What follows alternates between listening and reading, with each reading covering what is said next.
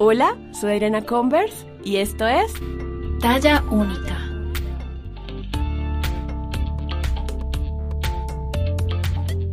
Bienvenidas, bienvenidos y bienvenides a un nuevo episodio de Talla Única. Mi nombre es Adriana Converse, más conocida en redes como Fat Pandora, y hoy vamos a hablar de un tema que me parece muy importante y que viene muy afín a este mes, el mes de las madres, aunque nuestras mamás deberían ser celebradas todos los días del año, pero es sobre el techo de cristal. Durante el episodio hablaré más a fondo del tema y hoy tengo una invitada que ha sabido romper ese techo de cristal y que además ha roto muchos imaginarios de lo que consideramos es una mujer exitosa y cómo debe verse y comportarse una mujer exitosa. Entonces, sin más preámbulos, mi entrevista a Ángela Zuluaga. Bueno, yo estoy muy feliz porque, bueno, yo siempre les digo que Talla es mi bebé, es mi espacio seguro y siempre tengo invitadas e invitadas muy especiales, pero la de hoy es muy cercana a mi corazón, es una mujer que admiro profundamente, que ha estado conmigo en las buenas, en las malas, me ha visto brillar y me ha visto también todo lo contrario. Fue la primera persona que yo llamé en un momento muy difícil de mi vida y estuvo ahí. Y ya se me acuerdo el ojo y nos llevamos de un minuto de grabación. Bienvenida, Ángela Zuluaga, a este podcast Talla Única, a esta casa que en donde tanto se te quiere.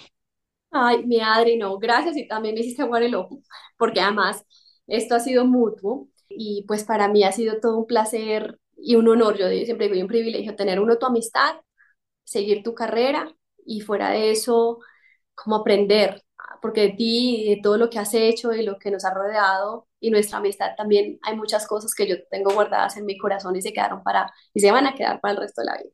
Oh. bueno, este episodio, o sea, además de ser una amiga personal que adoro, es para mí una de las mujeres más top de Colombia y que yo saco pecho en decir, es mi amiga, yo la conozco. Angie, tienes una hoja de vida increíble, pero quisiera que te presentaras a nuestra audiencia un poquito de quién eres. Pues mira, Ángela Zuluaga es una mujer que nació en Quimbaya, Quindío, que yo siempre cuento porque además soy súper orgullosa y amo mi pueblo y amo la gente y mis amigos todavía de mi pueblo. A muy temprana edad migré a Estados Unidos. Allí estuve unos años, estudié, estudié negocios internacionales, énfasis en finanzas. Luego regresé al país. Unos papás que siempre deseaban y soñaban con que yo regresara al país y tuviera como esas raíces que no se fueran a perder y me las inculcaron toda la vida. Regreso, trabajo, me casé a muy temprana edad, después me separé, pero de ese matrimonio quedaron dos hermosas hijas, que una tiene siete, que ya casi cumple ocho, y otra que recién acaba de cumplir 13 años. Y en ese periodo, pues laboralmente estuve en la consultoría, fui profesora también en la Universidad de La Sabana, estuve en la industria farmacéutica y cumpliendo 10 años en la compañía Coca-Cola. Pero no, o sea, pero por favor cuéntale a la audiencia con quién estamos hablando hoy en día. a ver, estar hablando con Ángela Zuluaga. y eh, no, mira, muy feliz porque mi carrera sobre los, todos los últimos 10 años ha sido una carrera hermosa. Son 10 años, 5 cargos dentro de la compañía. Literal, he cambiado de cargo cada dos años. Sin mentir, es cada dos años, dos años, un mes, justo antes de los dos años. Eh, hoy por hoy pues desde hace un par de meses me nombraron vicepresidente mundial de comunicaciones de la compañía Coca-Cola. Entonces, pues nada, muy feliz. Quiero que sepan que Ángela está entre las 50 mujeres más poderosas del país, según, no yo, que yo la pondría entre las, las 10. Eh, sigo, sigo, Me tenés que poner ahí, pero de los primeros tres. Total, nada más y nada menos que la revista Forbes. Así que, bueno, Angie, eres la invitada perfecta porque estamos en el mes de las madres y hay un tema que a mí siempre me ha parecido muy interesante y quisiera hablarlo contigo y es sobre el techo de cristal y cómo romper ese techo, pero también qué desafíos te has enfrentado como una mamá en un mundo corporativo con tremenda marca además. Y bueno, para acercarnos un poquito al tema y a nuestra audiencia, les quiero contar que el techo de cristal se refiere al conjunto de normas no escritas al interior de las organizaciones que dificulta a las mujeres tener acceso a los puestos de alta dirección. Su carácter de invisibilidad es resultado de la ausencia de leyes y códigos visibles que impongan a las mujeres semejante limitación. Desde un principio se utilizó para hacer referencia a las barreras que la mujer tiene para avanzar en la escala laboral, que no son fácilmente detectables, pero suelen ser la causa de su estancamiento. Es decir, que el techo de cristal es una metáfora que designa un tope para la realización de la mujer en la vida pública, generando los estereotipos y las construcciones culturales de las sociedades a través del tiempo. Esto hablando un poco de que el hombre siempre es el que está hecho para los cargos jerárquicos, para ser el presidente, el vicepresidente, y las mujeres para cargos más como la secretaria, el presidente, el asistente. Y antes de empezar a grabar este episodio, le estaba contando un poquito a Angie del tema y que hay una frase que a mí personalmente me incomoda muchísimo y que tenemos muy interiorizada en nuestro lenguaje y es como que detrás de un gran hombre siempre hay una gran mujer. ¿Por qué detrás? ¿Por qué no al lado? ¿Tú qué opinas de esa frase, Mianchi?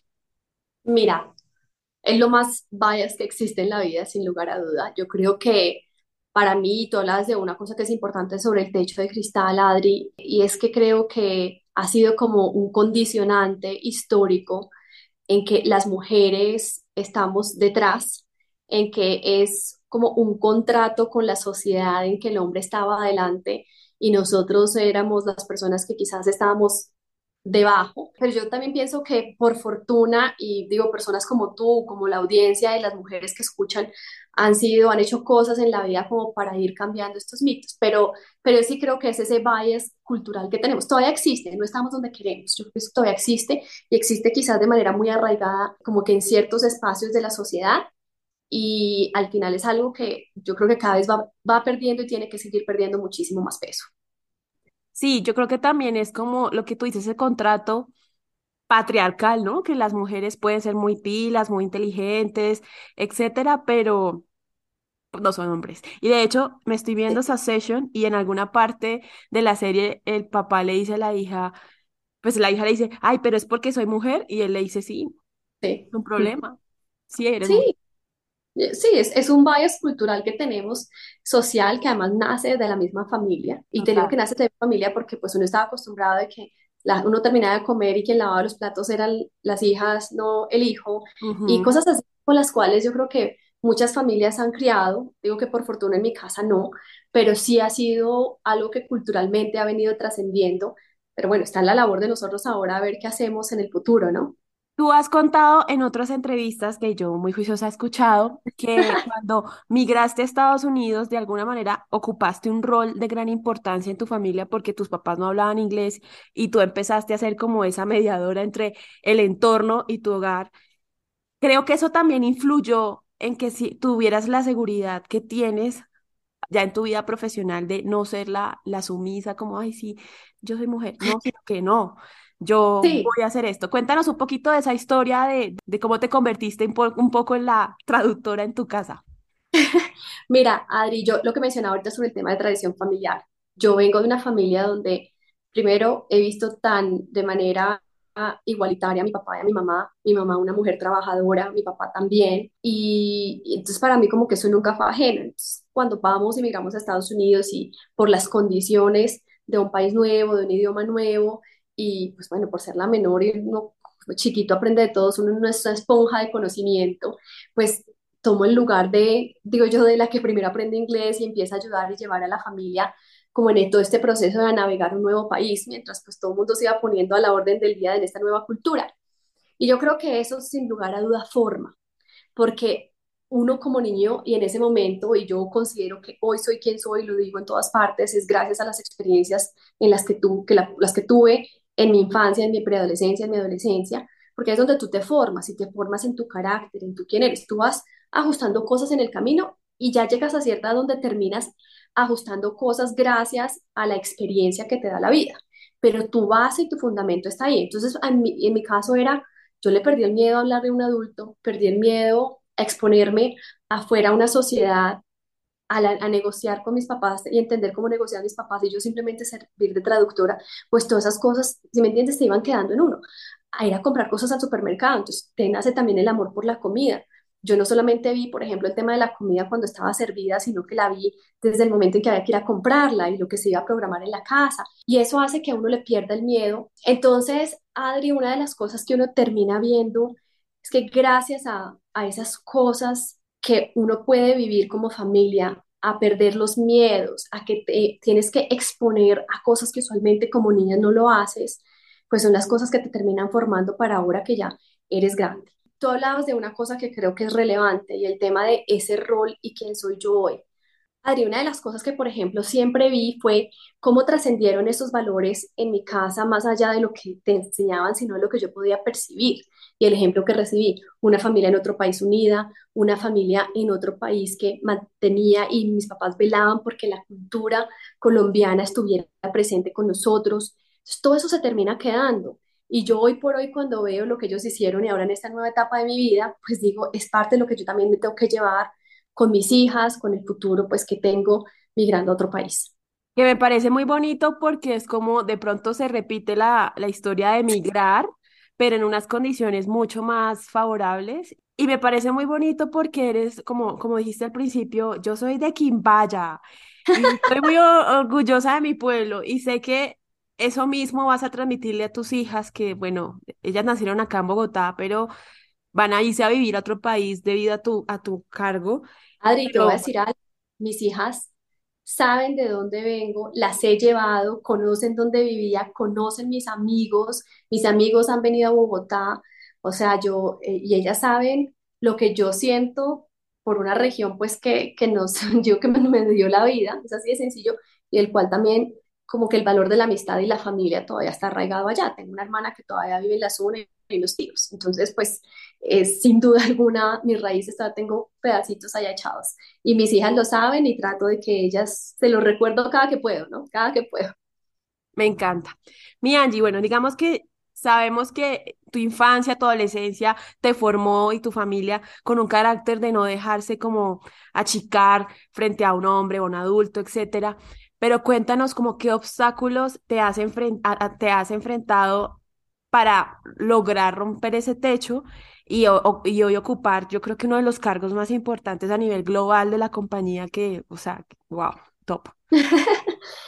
Adri, obstáculos muchos, muchísimos. Y yo te lo voy a decir en dos partes. Yo creo que hay obstáculos que la sociedad te dicta y hay obstáculos absolutamente personales que uno se autodicta yo creo que los de la sociedad ah, están y estamos en proceso y mujeres como tú, como muchas otras, pues estamos buscando todos los días en que ese sea un proceso de educar, de generar mayores oportunidades, pero están y eso no va a cambiar. Y yo soy de las que soy fiel creyente de que pues uno tiene que preocuparse por lo que uno puede controlar. Y controlar, digo yo, ¿en qué sentido? En que yo qué puedo hacer por una sociedad, pero también yo como misma me aseguro de romper esas mismas barreras y esos mismos obstáculos que yo me he trazado. Y te lo digo porque cuando yo pienso y recuerdo cosas de obstáculos, como por ejemplo era, soy capaz de hacerlo, estoy creciendo muy rápido en una organización y la gente me dice que soy muy joven, yo me cuestioné muchas veces si realmente yo era capaz. Yo tuve gente que me decía, uy, es que estás muy joven para ese cargo. Eso hace muchos años, ya no estoy tan joven, entonces eso es la diferencia. Pero hace muchos años y yo empecé a crecer a muy temprana dentro de las empresas y la gente dice, uy, qué de buenas. Y yo a decía, ¿será que soy de buenas? Y yo decía, de verdad, yo tengo mucha suerte. Con el tiempo aprendí que yo me cuestionaba mi capacidad de si, si era buena o no, pero le daba gracias a la suerte. Y esa es una cosa que es súper mala porque en momentos en que las cosas no me salían bien, yo me derrumbaba y yo decía, no, es que tienen razón, no, qué mala suerte. Entonces yo todo lo atribuía a algo que no podía controlar. Y empecé, y se empieza uno a jugar cucarachas en tu cabeza, porque es así, así somos, así somos todos los seres humanos. Cuando dejamos que la cabeza nos ruede y nos juegue en contra, pues es el peor error que cometemos, porque nos autocuestionamos en el ser humano que somos, los valores que tenemos, las capacidades que tenemos, cómo somos, y empezamos a mirar como un, yo digo, como un estereotipo de lo que significa el deber ser. Entonces, digo que ese fue mi principal obstáculo. Y en ese proceso fue, es duro porque tú te das cuenta que al fin y al cabo la única persona que tiene la capacidad de derribar esos obstáculos eres tú misma. Y que hay gente que te está viendo todos los días y que te admira o te critica, porque así es el mundo y así somos los seres humanos. Y yo hablo de mucho sobre esas épocas donde la complacencia se daba y la importancia de validarme a través de otros. Entonces mis inseguridades se daban de que si yo no recibía una felicitación en el trabajo, yo decía, ¿será que estuvo bien? ¿Será que no estuvo bien? Y si a mí no me decían, uy, súper Ángela, te quedó espectacular, yo me cuestionaba. Y era un autocuestionamiento constante conmigo misma. Con el tiempo aprendí que al final, y esto, esto te digo que digo con el tiempo, es a punta de garrote, más bien de uno mismo, porque no nos da mucho garrote, aprendí que no, uno necesita validadores y que el, el referente tiene que ser uno mismo, porque yo nunca voy a ser Adriana Converse, yo nunca voy a ser mis hermanas, yo nunca voy a ser mis amigas. Cada uno somos seres humanos únicos y distintos en este planeta. Y cuando yo aprendí con mi experiencia personal a que mi referente en cómo ser mejor soy yo, yo creo que me quité mucho el peso de la culpa y el referente de qué significaba mi mujer mundo perfecto. Y eso tiene nombre, debemos cambiarle el título a este episodio porque eso se llama síndrome del impostor y está súper comprobado que las mujeres en alguna etapa de su vida van a tener síndrome del impostor muy por encima de los manes que de hecho tienen como el otro contrario al síndrome del impostor, que se me olvidó ahorita el nombre, pero como que es, es todo lo opuesto. Y total, y es muy interno, pero es a causa de esos juicios externos que recibimos que tú hablas. Es un gigante, pero mira, gigante. Cuando yo pienso las veces que me cuestioné sobre mi capacidad, yo digo que, o sea, de verdad que boba, pero bueno, es una etapa que uno también tiene que cruzar. Yo creo que es parte del crecimiento de cualquier mujer, como te cuestionas, por ejemplo, cuando te vuelves mamá, ¿qué tan buena mamá eres? o voy a ser capaz de ser buena mamá trabajando. O sea, es que nos empezamos a meter en una serie de tabús y mitos alrededor del rol de la mujer en la sociedad, que si uno no tiene los pies firmes sobre la tierra y la convicción propia de quién uno es, pues te va, a, te, no, te va a decir, te la vas a complicar en la vida y no vas a avanzar. Bueno, antes de seguir, les tengo el dato. El síndrome opuesto al del impostor se llama Dunning-Kruger que muchos hombres googleen lo que es muy interesante. Angie, tocaste un tema que me parece muy importante y es, bueno, digamos que al principio de tu carrera eras tú contra el mundo, ¿no? Ahora eres tú con dos hijas, siguiendo, creciendo y creciendo. ¿A qué desafíos te enfrentas tanto internamente como tu relación contigo misma de percibirte como mamá, empresaria, novia, etcétera, como todos esos roles. Eh, bueno, empecemos por eso y luego te hago la siguiente, pero internamente, ¿cómo ha sido esa relación, ese, ese balance, pues? Mira, voy a arrancar y es, uno, uno tiene que estar claro que entre más creces, la sociedad más exige, ¿sí? Y digo crecer, no digo ni crecer de trabajo, ni crecer, digo yo en años de experiencia, la, la sociedad te exige más tienes que ser mejor mamá, tienes que ser mejor profesional, tienes que ser mejor pareja, pues porque la experiencia ya te dio haber dado todo eso. Y la libertad de equivocarse se vuelve menor en términos de perspectivas externas, pero pienso que las libertades de equivocarse se vuelven mayores a esta edad. Entonces, una cosa que ha sido importante en mi vida es aceptar, primero, que soy ante todo una mujer y un ser humano, que se equivoca, altamente sensible, yo soy llorona, o sea, a mí me dicen algo lindo, lloro, me dicen algo no tan lindo y lloro, y siempre la gente me dice, pero ay, si tú eres súper fuerte y no sé qué, no, soy quizás la mujer más emocional y, sensible frente a las cosas que cualquier persona se pueda imaginar. ¿Creen que una mujer que en alto rango ejecutivo entonces uno tiene que volver frío frente a las cosas? No, soy una romántica empedernida, me encanta tener un buen clima laboral y gozarme el trabajo. Igual pasa con mis hijas y con mi pareja. Entonces, yo sí creo que esas de las cosas a las que uno se va enfrentando en este proceso. Lo otro es, cuando, tú, cuando yo digo de las cosas que te enfrentas y esas libertades que uno se da, tú mencionabas ahora algo, Adri, y me preguntabas sobre el balance. La libertad se vuelve crítica en el balance y mi balance no existe. Mi balance es lo más desbalanceado que puede existir en la vida. Ay, sí, si me lo pusieran en una balanza, haría jodida todos los días. Porque un día mi balance es que soy 100% mamá y tengo que descuidar mi trabajo. porque mis hijas tienen una competencia, porque mis hijas tienen algo, tengo que ir al colegio y entonces, señores, reuniones, etcétera. Hoy no existo hasta la tarde, hoy no voy a existir. Quizás hay días en que conscientemente sé que me tengo que levantar muy temprano porque tengo una reunión al otro lado del mundo. A mis hijas a duras penas les voy a decir adiós, que les va bien en el colegio y las recibo en la noche después de sus actividades extracurriculares y a comer rápido y a dormir. Entonces pasé mínimo tiempo con ellas. Igual pasa con la pareja. Hay momentos en que se le puede dedicar todo el tiempo, hay momentos en que no se puede. Entonces yo creo que esas libertades que dan es con esa estigma sobre lo que uno llama el balance ideal, que en mi caso nunca ha existido, ni existe, ni existirá. Eso no es una fórmula. ¿Qué es lo que uno sí tiene que hacer? En paz con el balance que uno tiene. El balance es que un día puedo ser más en, en un ámbito, en otros días menos. Pero que al final yo sí digo, y es ese balance que es emocional, personal, profesional, que uno tiene que sentirse bien con las cosas que uno hace. Y, y darse pasito, ¿no? Y darse pasito porque las mujeres tendemos a darnos muy duro, a darnos muy duro y a dar muy duro a otras mujeres y a cuestionar mucho.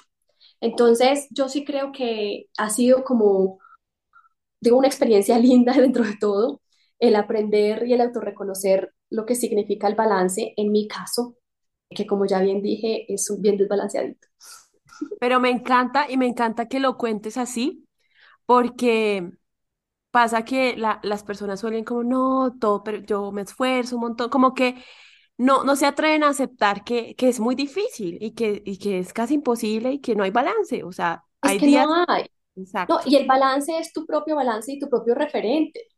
Mi Ujú. balance es que qué rico que este fin de semana pues puedo estar con mis hijas y mi pareja, o quizás el otro no va a estar con mis hijas, puedo estar con mi pareja, pero ese es mi balance y me lo voy a disfrutar como está.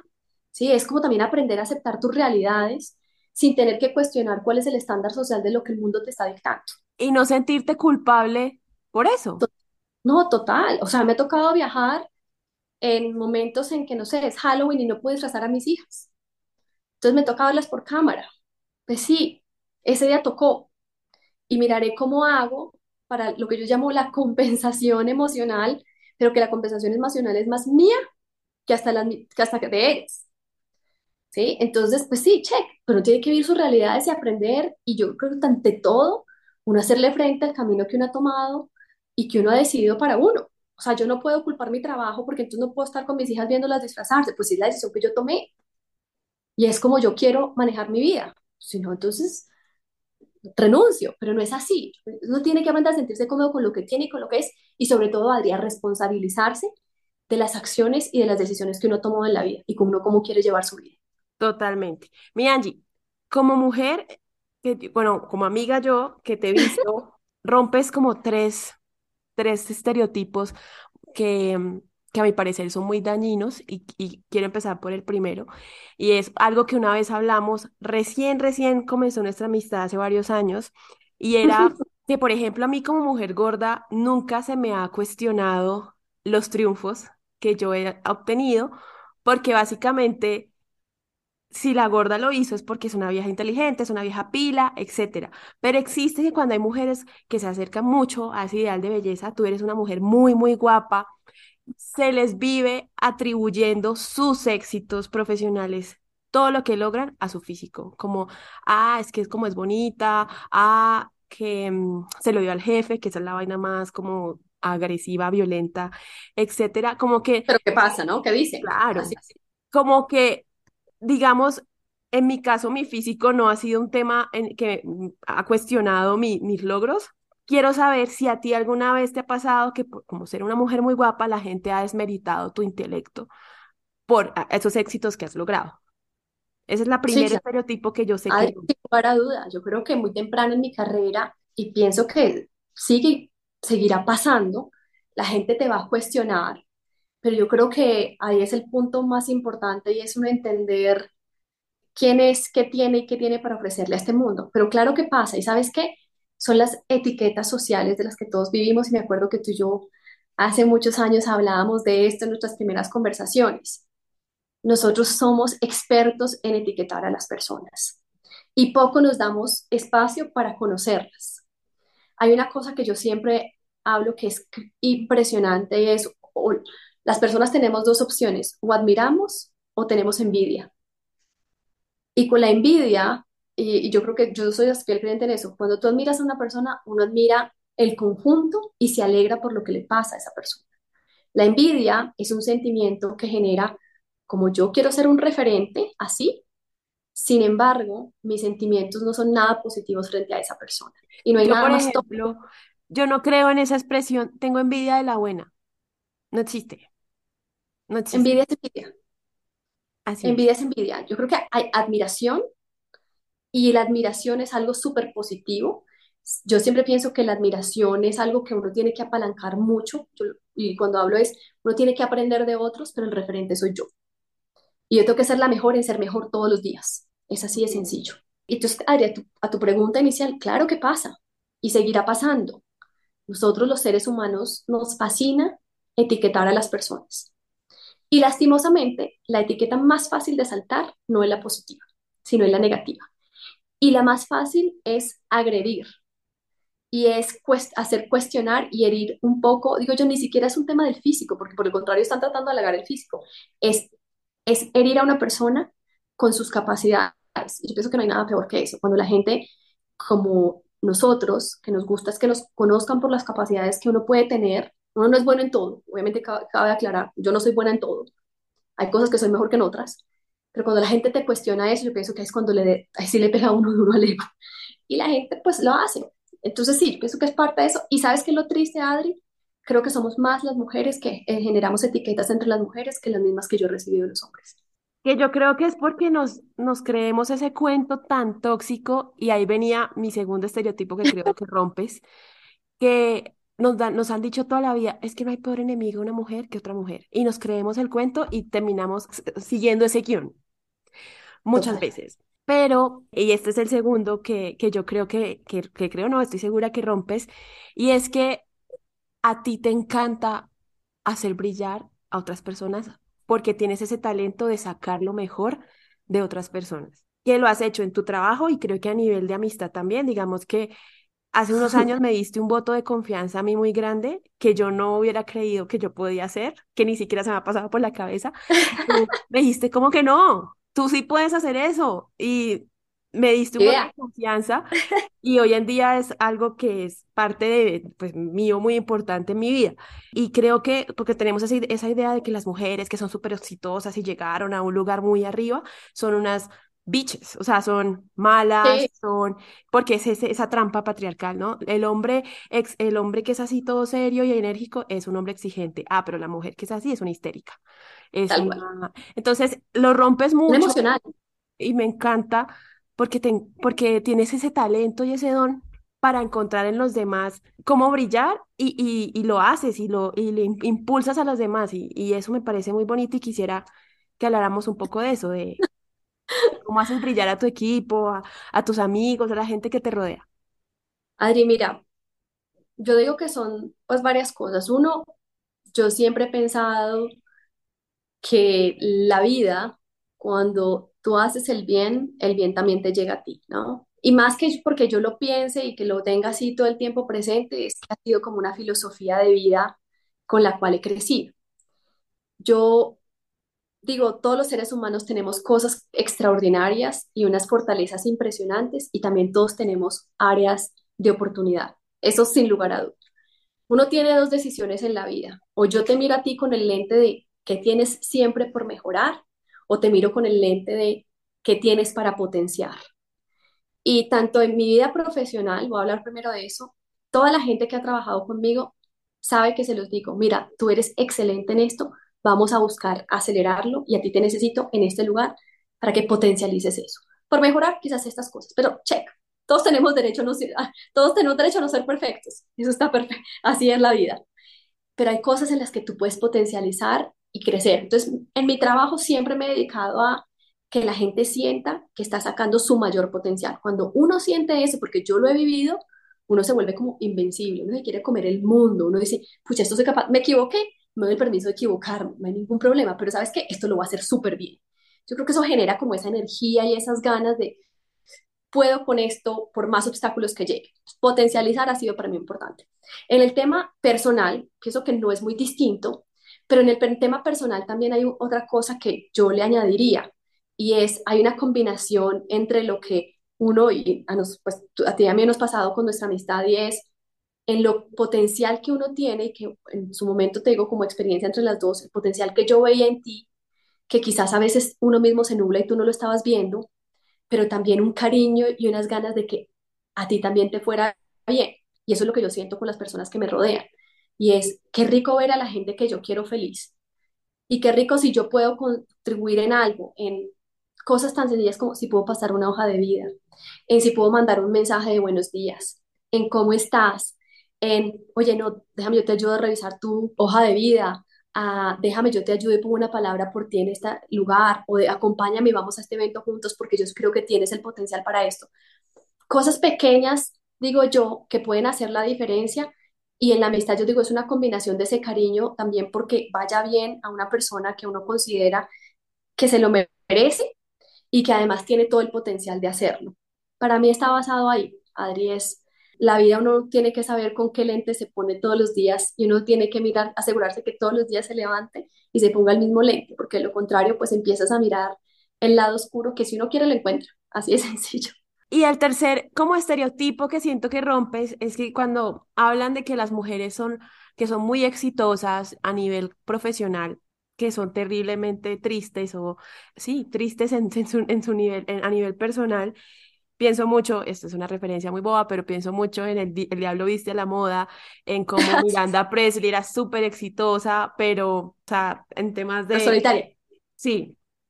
Y siento que tú también lo rompes. Cuéntanos un poquito de eso. Sí, sabes que esa es de las preguntas que la mayoría o la gente hace o la gente trata de comentar, ¿sí? y es de los mitos más grandes que existe. Yo primero soy una mujer que, así siempre he dicho, soy enamorada del amor. Me ha ido bien, no tan bien, parte de la vida, es así como funciona, no tiene relaciones que funcionan, otras que no funcionan, que se acaban, que vuelven arranque, con cualquier ciclo de la vida.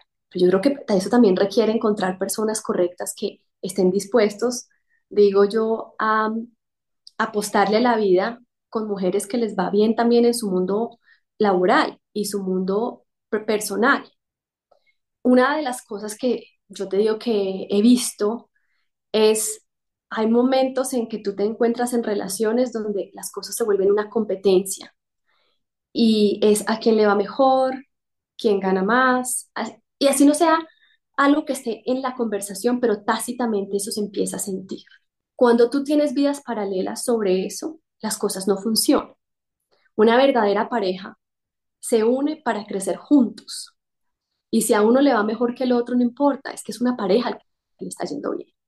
Si una persona hoy tiene un proyecto y está arriba en la cima, el otro está bien o no tan bien, no importa, es la pareja. Cuando empezamos a, yo te digo, a hipersegmentar, eres tú o soy yo, ahí es cuando uno empieza a fallar. Mi Angie, ya para ir cerrando, ¿qué viene para ti en este nuevo cargo tanto como VP global de comunicaciones de Coca-Cola? ¿Qué, ¿Qué, viene? Cuéntanos un poquito ahora qué, vas a hacer. Bueno, primero viene, viene y ha venido un, un sustico enorme, que tengo que confesarlo, porque cada etapa es nueva, ¿no? Entonces estoy en modo aprender. Una cosa es manejar América Latina, otra cosa es el mundo, ¿no? Entonces, es un proceso que con humildad uno tiene que asumirlo, Adri, porque uno no se la sabe todas, tengo que aprender y de muchas personas, también con una convicción muy grande de hacer bien las cosas. Yo creo y quiero poder transformar muchas cosas dentro de la organización en las cuales hoy me han dado vía libre y, seguir poniendo el nombre de Coca-Cola en alto. Es una organización que pues obviamente todo el mundo la conoce y habla de sus comunicaciones y sus campañas y sus productos y sus programas, pues tengo la responsabilidad nada más y nada menos dentro de las muchas es la reputación de esta compañía. Entonces, si acabamos de cumplir 137 años en el mercado, yo necesito que gracias al trabajo que yo haga, pues pueda pavimentar la carretera para que estemos otros 137 años acá con un nombre tan bonito y con una marca tan linda pues en, alrededor del mundo. Eso es. Tercero, viene también yo creo que un momento de mi vida muy lindo personal, porque pues es una nueva experiencia, nuevos retos como mamá, como pareja, en otro país, adaptaciones, aprender, eh, y también disfrutarlo. Yo creo que es eso, lo que hablaba ahorita con el tema de que lento uno mira la vida, pues tengo que aprender y vamos a aprender como familia a disfrutar del nuevo camino. Seguro serán cosas que se nos van a quedar toda la vida, eh, pero también en algún momento estoy segura que voy a regresar a Colombia. Eso también lo tengo claro. Y yo, yo me voy a jugar aquí la carta de la amiga y voy a preguntar algo súper íntimo, pero que me encanta esa historia y es, hablemos del sancochódromo. A ver, ¿quieres saber del sancocho? la gente siempre, que es otra cosa, Adri, la gente siempre te pregunta, ¿y tú, sabes, ¿y tú, ¿y tú cocinas? Y yo, claro, yo cocino y me encanta cocinar comida colombiana y me encanta sembrar en la huerta y me encantan las matas y las flores y todo eso. Tú que me conoces bien, entonces las uñas me las enmugro y bastante, eh, sobre todo cada ocho días. Entre semana a veces no puedo, pero cada ocho días sí me las trato de mugrar con eso. Mira, como la comida ha sido, yo te decía al principio, como una parte importante en mi casa y ha sido como parte de la unión familiar y eso. Entonces, el sancochodromo es un espacio muy especial y es como ese espacio donde me encanta hacer sancocho de leña, que alrededor es toda una tradición que se vuelve fiesta el día que se hace con la familia, que todo mundo ayuda, que se pone música, que nos tomamos algo en familia y no sé, es de esas cosas que si me preguntas, de las cosas que yo más disfruto. Eso con unos buenos caballos al lado y la familia al lado. Me encanta, muy pronto Sancochódromo en Atlanta. Tal cual, tal cual. Ya, ya le estoy mirando el espacio en la casa. Mi Angie, bueno, yo creo que esto es básicamente este episodio, como tratar de acercar a una mujer tan top como tú a la audiencia. ¿Qué le dirías a todas las mujeres que nos escuchan que mm, no necesariamente están en un mundo corporativo, pero que se enfrentan a muchos dilemas a diario y que seguro una persona como con tu experiencia, ¿qué te gustaría que las mujeres que nos escuchan se queden con este episodio, mejor dicho? Me encantaría dos cosas, Adri. Lo primero es no idealizar el éxito de otros, ¿ok? Idealizar el éxito de las personas quizás es lo más tóxico que existe, porque en el éxito de cada persona ha habido muchas caídas, también muchas levantadas. Entonces, idealizarlo y pensar que ha sido perfecto, jamás que detrás de cada persona, incluyéndome, hay un ser humano. Y ese ser humano requiere de empatía todos los días. Yo lo digo es porque cuando más creces, más solo te vuelves. La gente te admira, mucha más gente se te acerca, pero son pocas las personas que están a tu lado realmente. Uno tiene que ser empático. Entonces, uno, no idealices el éxito de nadie, porque somos seres humanos, levantamos y caemos todos los días. Segundo, la empatía empatía en que si hoy te levantas siendo feliz, qué rico, lo voy a celebrar contigo. Si hoy te levantas bajita de nota y como yo siempre digo, a veces digo, hoy amanecí con un día medio gris, es que no me estoy sintiendo bien, es que quizás tengo problemas, es que quizás estoy preocupada. Hay que aprender a reconocer que así somos los seres humanos y que no todos los días tengo que levantarme con la sonrisa oreja a oreja, porque así somos y nos tenemos que aprender a aceptarnos nosotros y aceptar a los otros, que esa es la parte importante. Y tercero es tener muy claro uno qué quiere en la vida. Y cuando tener claro, va más allá de qué cargo quieres y a dónde quieres llegar, es cuál es el valor de la felicidad para cada uno. Mi felicidad quizás está hacer sancocho, estar con mi familia, eh, mis hijas, mi novio, mis papás, no sé, al lado de unos caballos, salir a cargar, quizás esa es mi mayor felicidad. Entonces, tener muy claro uno qué quiere en la vida y cuál es el termómetro de la felicidad real dentro de cada uno de nosotros. Angie, gracias por sacar este espacio, te que eres una mujer muy ocupada. Oh, Adri, para ti, para todo, es talla única siempre, porque además, sabes que amo y además conozco desde sus inicios, entonces es, así es de esas cosas que, que sin lugar a duda me llenan el corazón y aprendo todos los días. Yo te decía al principio del episodio que me gusta escuchar haciendo ejercicio o en las noches. Me encanta. Entonces, te digo que gracias por la labor que haces porque creo que muchas mujeres siempre nos conectamos con todos los temas que tú traes a la mesa. No, gracias a ti, tanto por tu amistad, siempre te he dicho que eres como una, una madrina a la vida de las personas. Te agradezco mucho eh, tu amistad, todas las palabras que me has dado en la vida, charlas, etcétera. Hemos reído y hemos llorado juntas, eso es lo bueno. Uf, Y hemos, hemos bailado juntas también, perfecto. Sí. Hemos hecho de todo. Te he puesto, te he puesto a disfrazarte y todo. La única, tengo que decir en este episodio, y voy a hacer un comercial, la única persona que me ha puesto a disfrazar de pies a cabeza mandando a hacer vestidos se llama Adriana Converse. Sí, pero fuiste la reina de la fiesta. Yo también amo ver a la gente brillar y en esa fiesta, o sea, todo el mundo era como, ¿quién es esa mujer? Y yo, mi amiga. Y Angie, te mando un abrazo. Muchas gracias por aceptar esta invitación y bueno, deseándote como siempre todo lo mejor en esta nueva etapa de tu vida. Sé que la vas a romper y no, yo, yo me alegro mucho porque, wow, o sea, eres una persona increíble que mm, merece que le pasen todas esas cosas que le pasan tan especiales. Te Qué quiero hermosa, mucho y gracias por estar No, gracias a ti, que sigas brillando con luz propia como siempre y nada, que no, que aquí vamos a seguir súper conectados hoy todavía desde Colombia y luego pues desde donde nos toque, así de sencillo, además a seguir llevando, yo creo que el talento, las mujeres muy en alto, yo creo que es una labor que tanto tú como muchas otras mujeres tenemos que seguir en esta cruzada. Un abrazo y un beso enorme. Bueno, este fue el episodio con Ángela Zuluaga sobre el techo de cristal. También por ahí afloró el tema del síndrome del impostor. Y bueno, me encanta traer mujeres tan poderosas a talla única, que podamos tener conversaciones tan reales e íntimas. Y me encantó ese final y quisiera recordarlo y reforzarlo aquí y es no idealicemos el éxito de los demás. Posiblemente estas personas han hecho muchos sacrificios, han atravesado muchas dificultades y que cada persona tiene su propio termómetro de felicidad y de éxito. Eso me encantó. Y bueno, muchas gracias por acompañarme en otro episodio de Talla Única. Gracias por el apoyo en redes sociales. Recuerden que nos pueden escuchar en Spotify, Apple Podcasts, Google Podcasts, Deezer y nos pueden encontrar en Instagram como arroba somos Talla Única. Gracias de nuevo y nos escuchamos una próxima vez aquí en Talla única.